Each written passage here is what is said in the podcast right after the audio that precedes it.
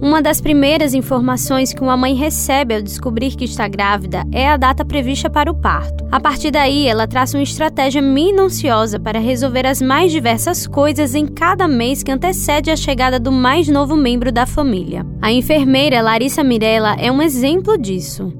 Eu já sabia a minha data provável do parto, organizando enxoval, já com a data certa. Nos primeiros trimestres, a gente se prepara para fazer um chá de fraldas, a gente se prepara para fazer um quartinho legal. Até a partir da vigésima semana, eu comecei a desenvolver um problema de saúde que antecipou a gestação.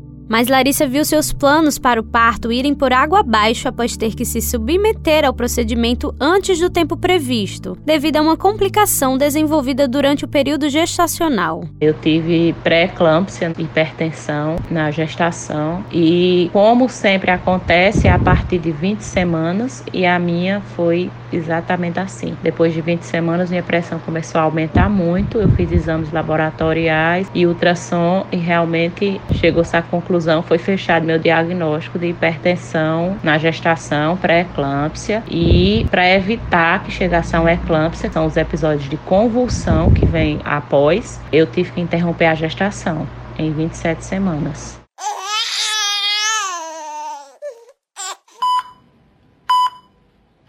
Seu bebê nasceu com apenas 27 semanas, uma prematuridade significativa. Essa realidade não é apenas de Larissa. Muitas outras mães passam por isso todos os dias. De acordo com o Ministério da Saúde, todo ano são registrados em torno de 340 mil nascimentos prematuros no Brasil, o que equivale a seis casos a cada 10 minutos.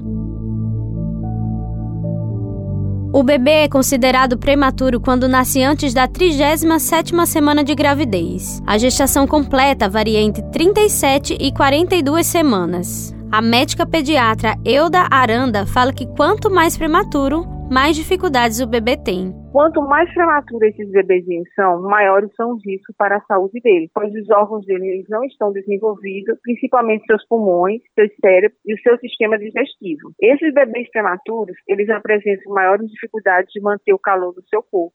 Suas complicações respiratórias são maiores, seus reflexos de sucção e deglutição são deficientes e, além disso, eles apresentam problemas tanto de visão como do sistema neurológico. Segundo a especialista, os cuidados com esses bebês devem ser redobrados. Esses bebês, quando eles têm alta, que eles estão no seu domicílio, necessitam de mais cuidados, principalmente quanto às necessidades de alimentação, a importância do leite materno, a prevenção das doenças e de acidentes com esses bebês, que a gente sempre sabe que acontece por eles serem muito pequenos, cuidados com cartão de vacina, dessa mãe frequentar a puericultura, para manter a vacinação desse bebê em dia e principalmente sinais que eles não estão bem. É um bebezinho que ele apresenta uma cianose, ele fica roxinho, é um bebê que ele tem anemia, que ele fica muito branquinho, é um bebezinho que apresenta apneia, ou seja, ele para de respirar e é aquele bebezinho que ele fica sempre gelado. Ele não consegue manter a temperatura corporal do corpo dele. O método canguru é utilizado dentro do tratamento do bebê prematuro. Ele foi criado por pediatras na Colômbia para reduzir o tempo de internação, diminuir infecções e incentivar o aleitamento dos recém-nascidos de baixo peso. Segundo a especialista, ele é essencial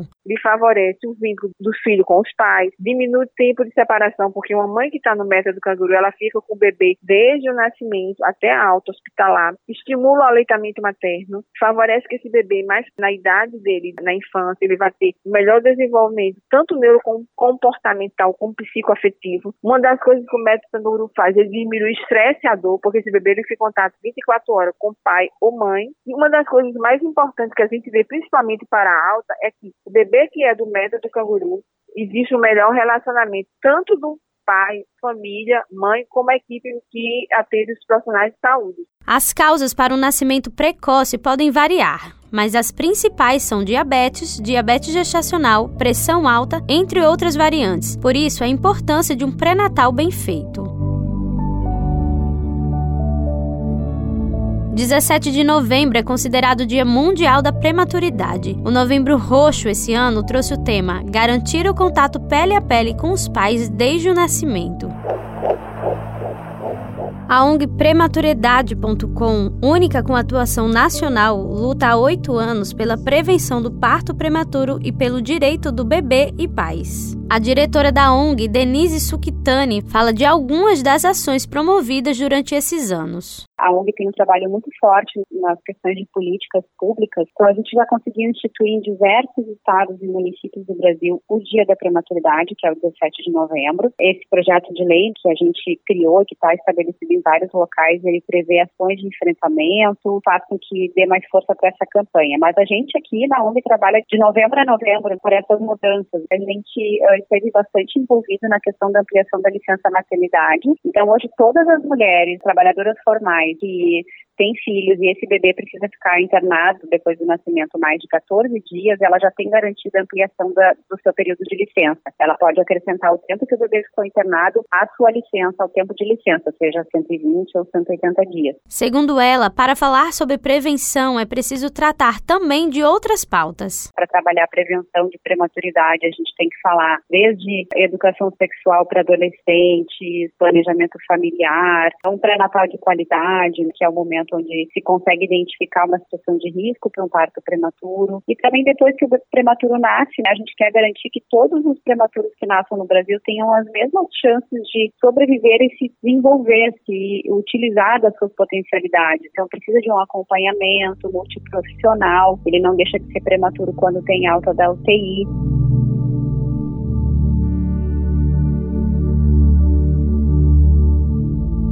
Cor roxa foi escolhida pois traduz a sensibilidade e individualidade do bebê. Segundo a pediatra Euda, eles têm algumas peculiaridades que chamam a atenção. Porque a característica maior de um recém-nascido prematuro é a vontade que ele tem de viver. Por isso, esses recém-nascidos prematuros, eles são guerreiros, eles são heróis e também são verdadeiros milagres. Lembra da mãezinha Larissa que contamos no início da reportagem? Ela conseguiu passar por esse processo difícil e delicado. Hoje, seu filho está com 5 anos e 100% saudável, sem nenhuma sequela. Por isso, ela deixa uma mensagem para você que está passando por uma situação semelhante ou conhece alguém. É bem difícil, mas com paciência, com calma, com muita fé. A gente tem que ter muita resignação e se dedicar ali naquele momento que eles estão lá na UTI, que a gente realmente dispense todas as nossas energias e toda a nossa fé e confiança que dá tudo certo, seguindo as recomendações médicas, que no final dá certo sim.